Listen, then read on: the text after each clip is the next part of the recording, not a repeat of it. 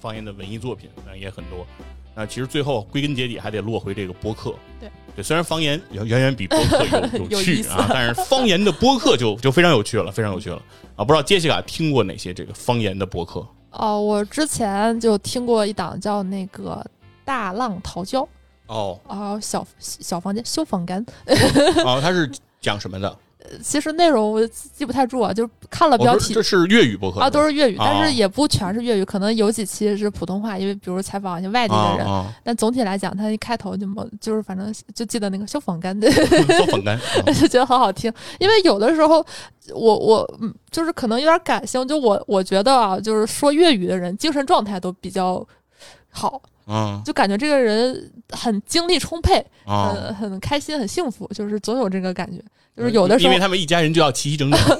就有的时候听人生最重要就是开心，所以他们他们就很开心嘛。听不懂，但是也也也嗯觉得很亲切。而且从小就，尤其是东北人都很受那个香港电影影响啊，啊，然后就每次一听就觉得很很熟悉，很嗯就回到那个小时候那个环境里头。嗯，对，因为港台文化在确实在一定的时期，九十年代的末和两千年的初期是优势文化，嗯，对吧？就咱们不说高不高级啊，但是它一定是优势文化。反正一听他说话就啊觉得巨洋气。对对对，当时大家其实趋之若鹜的感觉，其实是和经济发展，我认为有相当的关系的。哦，那个时候他们经济发展明显是优于内地。而且我现在也发现，就是简单做了个小盘点，就不公布具体数字。嗯就是如果是方言播客有个排名的话，粤语播客肯定是最多的。是吗？哦哦，我也听个听了一个粤语播客，嗯叫那个后台播放哦啊咱俩没没从没创是对，是这是一个很小的播客，哦然后我也是很偶然听到它，而且这个后台播放它也不是七期都是粤语，但它里面有粤语播客，它会标粤。然后呢，我特意找了它一个粤语的那个一期粤语的节目，是聊游戏的，哦因为因为你知道吧，粤语对于我来说肯定是一门陌生的语言，所以我想我要从一个熟悉的领域，对吧？作为这个游戏播客的主播，是吧？咱也做过上百期这个游戏播客了啊，是吧？咱听听这个他们讲游戏，是吧？结果就开始听，就是从他两个人，就是他是两个主播进行的交流啊，从这两个主播开始互相打招呼、寒暄开始，我就一句都听不懂，就是不知道他们在说什么，而且他们如果只是在说话就还好，我最怕的就是他们俩说着说着话的时候，两个人会笑，而且两个人会一起笑。他们每次一有这样的情景的时候，我就非常的懵逼，因为我就觉得两个人说了一些我不知道的内容之后，两个人就笑了。而他们为什么笑？我不能跟他们一起笑，所以我就会有一种特别呃被就是被被孤立的感觉。哦就是对，就是当时如果但是他们如果不笑，我就觉得哦，他们只是在说说的话我听不懂而已。但是呢，听粤语播客呢，对我来讲又有一个好的情况，就是平时啊，我对我的英语能力，我认为是非常低的。我觉得我英语播客我应该是一个词儿都听不懂。但是呢，我通过听这个粤语播客，因为它在里面其实会夹杂英文的，哦，它里面会说英语，他俩只要一提到英文的词汇，我就很熟悉，我就很亲切，我就觉得我能听懂了。因为它里面提的英文词儿也不多啊，但是它里面有几个我还记得挺清楚，就是它里面会讲到说 series 啊，讲这个词儿，讲 series 之后呢，他还会讲到这个 XGP，就是我们在超游里、对 XGP，我们就对就在我们的语境里叫 XGP，嗯他们是 XGP，对 XGP Pass 啊，我的 XGP Pass 就是字正腔圆，一定是 XGP，就是 特特别啊。包括他们还要讲到 DLC，就是我们的语境里叫 DLC，就是就是资料片 DLC，他们就叫 DLC 啊。哦对，你看它的 XGP 就发音要非常的标准，然后对，然后它的那个 DLC 也是，就是那个词儿就是这英文单词 A B C 那个那个发音一定是 C。就是啊，就是 C C，一定是这样发，不是 C，？对人人家发的特别对，是 C 对，而我们一定要叫它 DLC，就是对吧？我们一般说它就是 C，我们是发 A，尾音是那个 A 韵押韵押在那个 A 上，说 C。但是要是呃某些这个这个辽宁的朋友啊，就说这个 CBA 啊，对对，我们辽宁队是 CBA 总冠军啊，CBA 就是 C，但是人家说的就非常标准是 DLC 啊，所以我当每次他们一说到这些英文词儿的时候，我就觉得他们特别的认真。我就脑子里出现一个描述词，就叫做一脸认真的可爱。然后这个词是形容谁呢？是那六神磊磊，他写公众号的时候写金庸的时候，形容这个鸠摩智，就是《天龙八部》里的那个鸠摩智，就是在九八黄日华那版的《天龙八部》里，鸠摩智那个演员的那个形象，他说就是一脸认真的可爱。嗯就鸠摩智是个反面角色，他是个坏蛋，但是这个坏蛋他认真的可爱，就是很少人形容一个坏蛋是认真的啊，就是非常有意思的一种描述。但是如果你去看那个鸠摩智的那个剧照，就那一版鸠摩智的剧照，你就能理解什么叫认真的可爱，就是真的是一脸的认真，是吧？DLC 啊，XGP 就是特别的好玩，而且然后他们里面其实你要说我他对他们说的这个中文部分一句都听不懂呢，嗯，也也不完全，我还是听懂了一些。就是它里面讲到了一个游戏，叫阿尔周西。按他们的说法，应该是阿尔周西啊，是应该是这么说，阿尔周西。然后我听懂了，这是他在说阿尔宙斯，这是说那个精灵宝可梦，就是宠小精灵的一个一个游戏阿尔宙斯。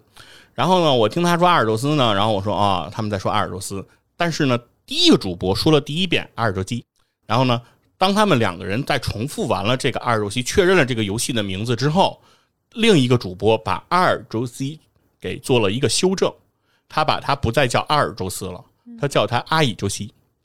哦，他把那个尔给修订成了以，嗯这发音就变了。这是为什么呢？就是粤语数数，我们应该有概念。他们数的是亚以桑塞欧罗塞巴高塞，哦，就是那个二，他们不说二，他们说一一，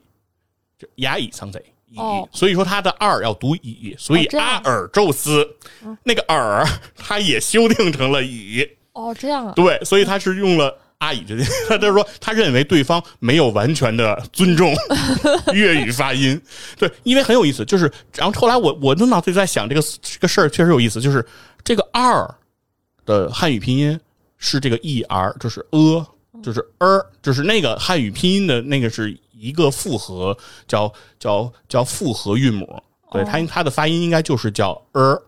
然后呢，但是很有意思，就是儿儿儿儿嘛，儿儿儿儿，对吧？四声是儿儿儿儿，就是你耳的话，确实是这样拼，就念耳，它的用它的三声就没问题。但是二不是它的四声，它的四声明明是二，对，对，就是其实我们应该读这个，我们数数应该数一加一等于二。但是说，如果一个人把二读成了二，你会觉得这个人特别的二，是，对吧？就没有人那么读。但是汉语拼音里，它真的那个那个字儿，它不能叫二，它应该就叫二。所以说，我觉得他们他们把它同音，然后把它改成了义，我就觉得，哎，这个 给了我很多新的这种启发。但是，对他们讲的内容，我是什么都不知道啊。他们他们讲到，对，讲了一个事儿，就有一个环节我听懂了。他们讲到了一个游戏，游戏名字我没记住。然后他说，这个游戏之前没有中文版，终于现在引进了中文版。然后对大家的玩法的理解啊方面就好很多，所以这个游戏他就非常喜欢，应该是这么个意思啊。我是通过猜半猜半听能能理解。然后呢，当他讲到说这个东西以前没有中文版，现在有了中文版，然后那个时候我就在想，有没有中文版对你有什么关系？你说的是中文吗？对，就是这种感觉，就是他在讲中文啊，但只是他用了另一种发音，我就完全不明白。嗯，嗯是。然后粤语，他们其实我觉得有一个优势，就是因为粤语歌曲很流行，所以说有一大类的那个播客，它是专门讲粤语歌曲的，它的那个受众也挺广泛的。然后由此还有很多教学，就是因为有很多人，比如说老舅，他里头都会有嗯。很多用那个粤语的发音，就很多哦。那个粤语的朋友，就是两广地区或者香港，他们就受不了、听不了什么的，就会有人来说你其实这个正确的发音是怎么样进行教学。啊，是。因为像这种方言里头，粤语肯定算是比较强势的吧，大家会愿意学一学。是，而且我觉得就是北方人说粤语啊，其实说的都不对。哦，就是尤其你去 KTV 听他们就去看咱学人家嗯这个粤语发音、KTV 啊，不叫 KTV，KTV、啊，去 KTV 就是就是很多人唱粤语歌，但实际上我觉得那是北方人理解的一种粤语。嗯，对，就是你比如说，反正你听人家唱什么什么。什么什么什么什么什么什么什么什么，只有你供我什么的，我觉得他们就是看着那个歌词儿，然后他们把那个东西按粤语的那个味儿去走，嗯但他实际上他们其实唱的也不应该是那样真正的那个粤语。就可能说粤语的朋友听了就直摇头，但是我其实我是听不出来的，嗯，就觉得说挺好，挺标准的，就就那个劲儿，对，没毛病。是嗯对，反正我那会儿听，反正我听什么什么阿玛尼那古喷达 VV，什么歌？这里有吗？我不知道，我有有这么一句歌，哦，这里有粤语吗？我就不知道。感觉不太像那古喷达 像佛教的那个啊，Beyond 的，哦。然后还嗯。有除了粤语播客是数量占比最多，其次我自己观察就是沪语或者吴语，吴语就是江浙沪嗯，一带的，因为沪语好像特指上海，但吴语会包含沪语，我我我自己感觉好像是这个样子。嗯。刚才说过那个樊爱茹，她就有那个上海闲话，还有其他很多节目。嗯。呃，其实大家一搜一搜，就是什么要有个叫无言乱语的，我听了一下也挺有意思的。嗯。呃然后他这个无言乱语会稍微包含的范围更广阔一点，它有一些比如杭州话。绍兴话我记得好像也有，就是请大家，它有一个小系列，就是让大家用自己的这个方言来口述一下自己的人生，听起来那个感觉是挺不一样，但是因为实在是听不太懂。然后还有一个最近算是比较新崛起的，就是西南一带的方言也哎，开始就是那个那个那个吴语地区的，多说一个啊，就是我也听了一个吴语地区的那个博客，叫这个离岛电波哦，好像有印象，啊，他是参加认识，啊参加过那个就是日坛举办的那个无限派对的这么一个比赛啊哦，，我记得他以前说普通话的，就就也有那个吴语的是吧？对他做过一期这个吴语的节目，他就是找了这个他说吴语区的这些人，就是各个地方都有，应该是有浙江的，有江苏的，也有这个上海的。然后呃，比如什么绍兴啊、苏州什么很多地方的人都有。然后他就是让大家念诗，用自己的这个方言去念诗。然后诗也是各种题材都有，比如说有儿童诗，有现代诗，什么再别康桥，也有古诗。啊，对，都有，然后让大家就是念这个诗，然后来听，就是之间的这种这种差别，也就是也挺有意思的。如果你不知道那个诗的名字的话，就是很多诗你也就不知道他在说什么。呃，有说法是说，可能我们现在看来不是特别押韵的诗，其实是因为当时他们都是说方言，就比如说那个屈原写的，其实我们背起来很痛苦，但可能当时的人说起来很顺溜，这个是也也可能。对，但是我就说，对于吴语区，就是因为我不清楚，就是因为我不清楚，其实吴语区到底是个什么概念。就比如说，呃，上海话，比如沪语，算不算吴语的一种？就是不是特别清晰，不是我不能特分得特别清啊。或者说，比如杭州话，它算不算吴语？就不是我不太能搞得那么清楚。但就是，总之对于我来讲，就是江浙沪那一带这个发音。但是很有意思啊，最近我又看那幺零幺八黄金眼这个节目，然后就是这个李梦洁的节目啊，幺零幺八黄金眼。这这幺八幺八黄金眼，然后这个节目之后呢，我再来听他的这一期这个吴语区念诗的节目，我当时就服了。咋？我就说，如果做诗歌类的这种节目是用吴语区的这个方言来做，我就非常的服气，我就觉得人家特别的有资格，特别的牛啊，特别的应该。是为是为什么呢？这个你你没看那个幺八八黄金眼最新的这个这个片段是吧？特别有意思。是这个幺八幺八黄金眼是那个浙江的一个节目嘛，浙江电视台一个节目，他他采访就是在杭州，他在杭州应该是在西湖边他采访，因为是说杭州正月十五当时要放烟花，就是整应该是杭州市整体放那个烟花，规模特别大的那种，就是要要恢复这个，应该可能在历史上有这个活动，可能是因为这几年呃一些原因可能是取消了，然后今年二三年又恢复了，哎，特别好。然后这个时候他就采访了一个小学生，戴一个眼镜，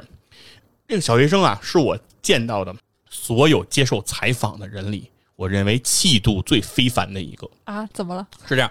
就很多人接受采访啊，他就要不就特别配合，就正襟危坐，就是你说你说你说电视台摄像机对着我，话筒递过来了，这边特正式是吧？挺直了说话，要不然就是那种不合作，不许拍，不许拍，不许拍啊！我们不接受采访，我们不接受采访啊！您您哪个单位的？我们不接受采访，对吧？基本上都是这两种状态。但是这个是人家这小朋友不是，人家小朋友就是斜靠在那个西湖边那栏杆上，对他就是歪着靠着那儿。然后呢，话筒递过来之后呢，他也没把身体调正，就是说你你不采访我，我就这么靠着。这小孩在喝那个小朋友在喝奶茶，珍珠奶茶，就那儿拿着那个一杯那儿嘬。就是你不采访我，我就要靠在这儿喝奶茶。嚣张啊！对你摄像机怼到我脸上了，我也靠在这儿喝奶茶。我就我我就是这样啊，不因为你的存在而改变我，我就觉得这这孩子了不得呀、这孩子见过大场面，对，毫无波澜。然后记者就就问他们说，就是小朋友啊，你对这个呃正月十五马上要放这个烟花，你有没有期待呀？就是你喜不喜欢看烟花呀？小孩小朋友说喜欢吧，啊，说那你能不能想象一下，或者说形容一下，说如果放起烟花之后啊，是什么感觉？那小孩就说了一句话，叫“一夜鱼龙舞”。哇，对，然后这一句话说完以后，把采访他的记者给说懵逼了，就记者就愣了，小朋友你在说什么？一夜鱼龙舞是什么？就是你在你刚才在说什么？小朋友就有点无奈，你能想象吗？就斜靠斜靠那儿嘬一口奶茶，然后就说说我还得给你解释吗？就是我都说一夜鱼龙舞了，然后小朋友就说说这不就是形容这个正月十五的这个烟花吗？他说这个不就是宝马雕车香满路，一夜鱼龙舞？他说形容的就是这个烟花。我天哪，哎小朋友太强了。哎，然后实际上是什么？是什么什么情况呢？确实，小朋友是在说一首诗。他说的这首不是诗，他说的是一首词，是宋词辛弃疾的一首词啊，叫这个辛弃疾写的《青玉案》，就词牌名叫《青玉案》，然后后面的题目是元夕，元夕就是正月十五。然后因为小朋友给他讲的是一夜这个一夜鱼龙舞，所以记者就没反应过来。因为这句词的最开始的这个句是“东风夜放花千树，哦，更吹落星如雨”，就这个画面就是非常的明白，就是讲的就是烟花，就是东风夜放花千树嘛，对吧？天上的情况。然后后面跟的是这宝马雕车香满路，小朋友太有文化了。对，然后是这个风箫声动，玉壶光转，一夜鱼龙舞。这个讲的是地面，就是上面放烟花，底下的人是在游行，很热闹，然后大家在舞龙这种感觉。所以它是讲的是上面和下面的一个一个故事。对，那这首词啊，后面的句子其实大家就都很熟悉了，就是“众里寻他千百度，哦蓦然回回首，对，那人却在灯火阑珊处。对，其实这个时候是一一首词，就是辛弃疾的这首词，所以小朋友就用了这首词对的上半阙，对，因为这首词的下半阙大家更熟，但上半阙可能确实有些人不知道，所以我就当时觉得我这个小朋友太太厉害了，而且后续啊，因为这个小朋友就火了，嗯，因为他这一句一夜鱼龙舞就把他给整火了，然后之后呢，这个还对他进行了后续采访，对，后续采访也很有意思，采访的场景是在一个书店里。而小朋友很有意思，就是你看他在那个西湖边那个栏杆上的时候，他特别惬意，人家就是斜靠着，就特别逗。但是到了书店，人家就站得很直了，哦，而且人家这个在接受采访的过程中，这个小朋友特别注意，就是在书店里他说话声音特别轻。哇，啊，就是能感觉出来，在不同的场合，这个孩子在这个场合中他的应对非常的自如。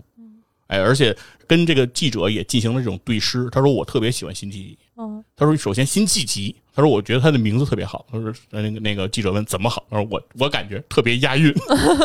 然后他说，而且他说我觉得辛弃疾他以前还当过军人，哎，他又能写文写文字，他写的就我我对他的诗都特别好啊，什么七八个星天外，两三年雨山前，那哎俩人就不停的对诗这突然想起来有一个播客叫辛弃疾，是新鲜的新，哦气质的气，集合的集。然后他那个主播也会做一些潮汕话的播客。哦，是，所以说通过这个小朋友，我就发现就是呃吴语地区的人，嗯，文化素养很高，人家要是做对吧诗歌类的播客，那我觉得首屈一指啊，服气。然后人家随便拉出一小朋友就就这么棒，嗯，是，尤其这这江浙一带，尤其浙江人，应该可能对宋词会比较熟。是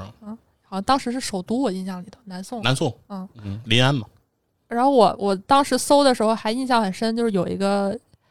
只有一期的节目，但是嗯我其实挺期待，它叫静音不静音，就是山西那个晋。哦，山西话嗯嗯，那那期节目也就是请大家呃用山西话说了一些新年祝福，哦没太听够，有点短暂。是山西话挺有意思的。其实我是因为我我我奶奶在山西，所以我在一岁多到三岁那段阶段，我有应该有一年多的时间我是待在山西的。哦然后在我上幼儿园之前，其实我有一段时间我是不会说普通话的。哦，只会说山西话。我我对我说的都是我说的可能也不叫山西方言，可能应该叫算山普。嗯，对，就是山西味儿很重的普通话。哎，山西什么味儿？嗯，我无法学，就是因为我当年是不会说普通话，我说不出来普通话。但是我等我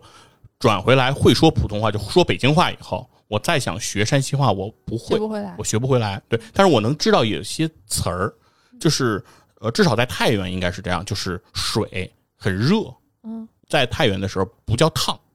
叫烧哦，啊，水很烧，就不叫水很烫。哎，就贾樟柯的很多电影都是那个山西的嘛，但是嗯我去，我虽然看的很多，但是还是学不太明白的，没有那么强的特色。对，而且山西的方言其实差别也挺大的，就是比如说晋北哦和晋东南和晋中，其实都有很大差别。就是大同人说话和太原人说话是不一样的，哦，肯定大同人说话更像内蒙，嗯，就大同和包头他们说话的口音是一样的，哦哦是，对，但是太原和大同就差的很大。好像赤峰还是通辽，就是会他们说话特别像东北话，嗯像这就是因为这个对地域，对，就是蒙东更像东北。然后那个山西还有一个是管喝水，叫哈水，哦，喝叫哈啊、我只知道这些词了，我已经完全说不出来一句山西话了。嗯，山东话我是记忆特深，我没有找到山东的播客，有点嗯可惜。就是有一个特别有名的那个小视频，就是焦恩俊不是特帅嘛，嗯然后说那个就欢迎来大家去什么。呃青岛哈啤酒，啊，哈哈啤 哈啤酒，一说就感觉没有没有质感了。啊。原来我还看过一个那个日照的小视频，哦就一个日照的人做的小视频，里头唱那个日照的那个歌，用那个日照的那个方言，也挺有意思的。然后还有最近听了一些新博客，呃有有一个共性，好像都是西南一带的，尤其是成都。哦啷个就是学不太明白，但是挺有意思的。因为成都，我觉得就为反正是反正是什么，我吃火锅，你吃火锅底料，嗯就是说自贡有可能成为普通话来源一个原因，我觉得也并非空穴来风，就是其实还挺能听得懂。五都，就是他们嗯就有一个节目叫那个。好声说 Radio，还有个哦不摆的都是成都，然后他们有的节目，比如说他会采访一个外地人，他就说成都话，哦。然后采访对象可能就说普通话，但是双方可以交流，哦，就是呃成成都话就是 还是，我觉得和东北话有点像，它偏腔调类的，啊，它的也有一些地方用词，但总体来讲是可以听得懂，对对，其实四川话就听多了，就还是能听懂，就是有点嗯快，而且是。传播性也非常强，有感染力。是嗯，对，也也是容易让人带着走的这种方言，哦，对，然后再发现一些略微小众的播客是那个南京哦世界莫名其妙物语，哦，他们有一些，他们就说致力于推广南京话，就是我好像南京话就不算吴语区的这吴语体系的话，好像它算苏北是不是？哦反正反正不太一样，就是我嗯之前有一期听那个徐志远一个节目，他说他是老家是苏北人，他学了一句苏北话，都是觉得特别狠，啊 就不像大家印象里的江浙沪一带就说话很软，就是就感觉像有点生气、有点着急的那个，哦就什么。什么就是什么一逼什么，就是经常那个就就感觉有点着急，那个哦火火火气有点大火。气比较重，对我在南京的时候，经常有的时候听方言，就觉得好像是不是在吵架，但好像又又不是的这种感觉。哦然后还有刚才提了一嘴，就是有个辛弃疾，他们有一些节目，因为嗯那那个主理人他是潮汕人，他们会做一些潮汕话的单集。嗯还有一个节目叫君怡的播客，他是潮汕人，他哦，会有一些节目说一些话，就是呃很多时候呢，其实也不是很多时候，大部分时间都听不懂，嗯呃那个感觉还不一样，因为我感觉人说方言的时候和说普通话会略微有一些区隔吧。对，嗯对，然后我还听过一个就是佐治亚小帅。嗯。哎，这哦。这个 这个朋友其实是咱们播客制的这个忠实老朋友忠实听众啊，经常留言啊，有一些评论非常非常好，但是一直在节目里没有提到人家。嗯，感谢一直以来的支持。人家，因为毕竟人家也得奖了，人家参加那个日坛公园举办那个，他们已经是新星了。对对对，就是其实他他应该知道，就是你是为什么得奖，是因为你听播客制嘛。而而他得了奖以后，我感觉在评论区就很少出现了，嗯。有点有点不太对，我觉得这这样做有点不太对啊。啊，确实，但是他做了一期节目，就是是呃，因为佐治亚小帅他是在美国佐治亚州。对，他是这个来自美国，美国东边一个州啊，我也是美国东，我是北京东边一个州，通州不是，就是他是真的在美国那个佐治亚州，他是男孩叫小帅，对他，他是有一个嘉宾做一个访谈，然后那个嘉宾也是在美国，但是是说是给人家做这个保姆的，是个男性男保姆，但后来说是以现在已经不做保姆了，然后在那聊一聊做保姆这些事儿啊，不在美国生活的事儿。而且非常有意思的是说，他说他说小帅在这个前采的时候发现，就是俩人是老乡，他们都是河南人，所以整个那期节目他们就是一直在用河南话在交流。哎，我觉得就就非常有意思，就是就是能感觉出来，就这个河南人聊起美国来，你会感觉这个美国 美国非把美国拉得非常近，真是个地球村儿。是大洋彼岸，就隔壁老对对，说问问说那个你是喜欢在就是美国东部还是美国西部？然后那人家说我我喜欢东边，东边好。你说东边怎么好？说东边人多啊，东边人多啊，西边比较荒，比较荒凉，比较荒。然后东东边人多，就感觉就特别像刘震云写的那个什么一句顶一万句里面那什么大城市怎么样？就楼高些，人多些，人多。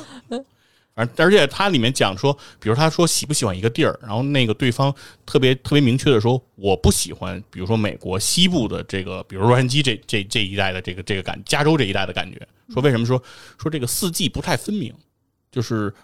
这两天刚刚穿上点长袖，前几天我还穿短袖呢，就老是热乎乎的，不是特别的这个四季分明，没有春夏秋冬。哎，你这么说就是大家感受不到那个劲儿，就是啊你一旦一定用那个河南话说，大家才明白，就是就那种学不出来，对那种但是我是说，我我是我是我我想说的点是，他对于气候的这种评判标准，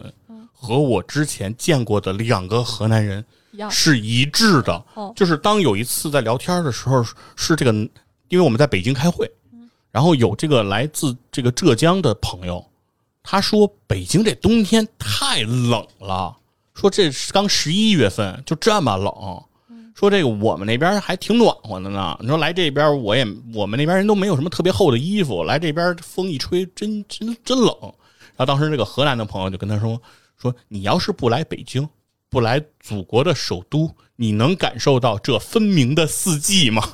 就是我发现，就在他的认知里，四季分明这件事情很重要，就是一定人要感受春夏秋冬，哦就是什么季节做什么季节的事情，就是这种认知，我认为非常的和这个农耕文明特别的相符。就只有农耕文明这种建立，你才对四季有这么大的这种执着。而另外一个河南人也是说说这个，嗯比如他觉得他觉得深圳，他说这个地儿不不好，一年四季就乌噜乌秃的，什么时候都是一个感觉，永远都是一个温度，永远穿一件衣服。说不好。对，他说冷的时候也穿这件，说热的时候也穿这件。他说最多就外边套不套夹克，他说里边永远就是一衬衫。他说这个不好。他说你看咱们那边热的时候我们穿短袖，冷的时候我们穿羽绒服都冷。说那多好，语言会塑造人的这个思维方式嘛，就那个嗯降临，就某种意义上也是，就是你学会了外星人的语言，你也学会了他们的那个思维模式。对，所以说当他在那个节目里，那个人说我不喜欢这个地儿的气候，四季不分明，我当时想他们太河南了啊！河南朋友，我我认识了两个河南朋友都都有这种认知，就是一定要要选择生活的城市，我们一定去选择四季分明的城市。就是这个，我觉得也可以，就是引申到说，为什么大家愿意听方言播客？就是我刚来公社的时候，他们当时跟我说说，因为我当时还在长春读研，远程实习，他说你可以利用你这个地理优势去采访采访一些东北的播客。就听了，我就当时听了一集之后就就觉得，哎，真没劲，就没什么可听的。但是我现在有的时候会点开听一听，就包括我有时候和我同学聊，我说我经常喜欢看一些就是东北的探店博主，他们是什么东西。但其实我我我的胃就相对来讲吧，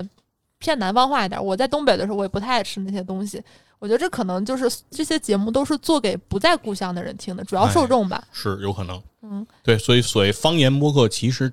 真的有可能这是乡音播客，嗯，对吧？就是你离开你的那个语言环境、语音环境之后，你可能更有兴趣去听它。对。对，因为能给你带来这种熟悉感。所以为什么感觉现在沪语播客和成都的这个西南一带的播客越来越多，可能也是因为现在这个人口流动的嗯，比以前更频繁一点吧。这个可能是稍微有一点影响。对，有可能就是比如说以前人出国，可能听到人说中文，就会很亲切、很熟悉。那现在有可能大家对于这种乡愁和这种故乡的这个认知就会更具体，嗯，就是听到我家乡的声音，我的那种情绪会更能激发。对，就像刚才说，啊就是可能和和和他们会更注重四季，可能东北人就很重什么敞不敞亮，哎什么就就类似的。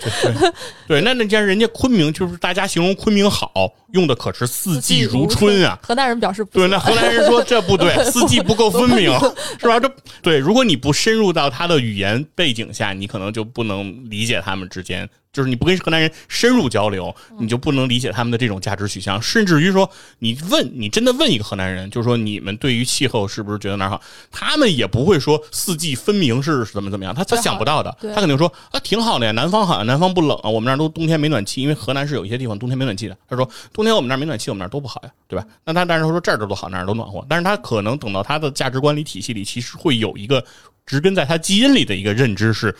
这个地方它四季不分明，它再好它也不是家，嗯，就是他会有这样的感受。我觉得有可能，但是那个东西可能是很隐藏的，就是在它的呃凤毛麟角之间，就是在它的蛛丝马迹之中，有时候会突然显现出来。对，可能在一些很小就别人都注意不到的细节里，啊突然感受到，哎，这是我的生活，这是我的家乡。是，所以我觉得就是方言的播客，一方面是给当地人听，就是在当地的人听这种熟悉感；另一方面，其实就是离开了自己家乡的人，听到这种感觉，其实对他们内心的这种慰藉和陪伴，我觉得作用是更强的。哎，就有的时候，比如说你在一些商务场合碰到一个什么 Lily 什么那种特高端的人，但是你可能一知道他家乡是哪儿说方言，那个感觉就完全不一样了。嗯这个是我们通往过去的一把钥匙那种感觉。哎，对，就有点那种，只要你还有方言，你还能说方言，你还能听到方言，你就会永远能知道自己从哪儿来。人只有知道自己从哪儿来，才能知道自己到哪儿去，是吧？也欢迎大家在评论区推荐一下你自己听过的一些嗯方言播客吧。我觉得其实是挺需要被大力弘扬的一个。是是，非常有意思的一个方向，我觉得。嗯，行以上就是本期节目，下周再见。拜拜。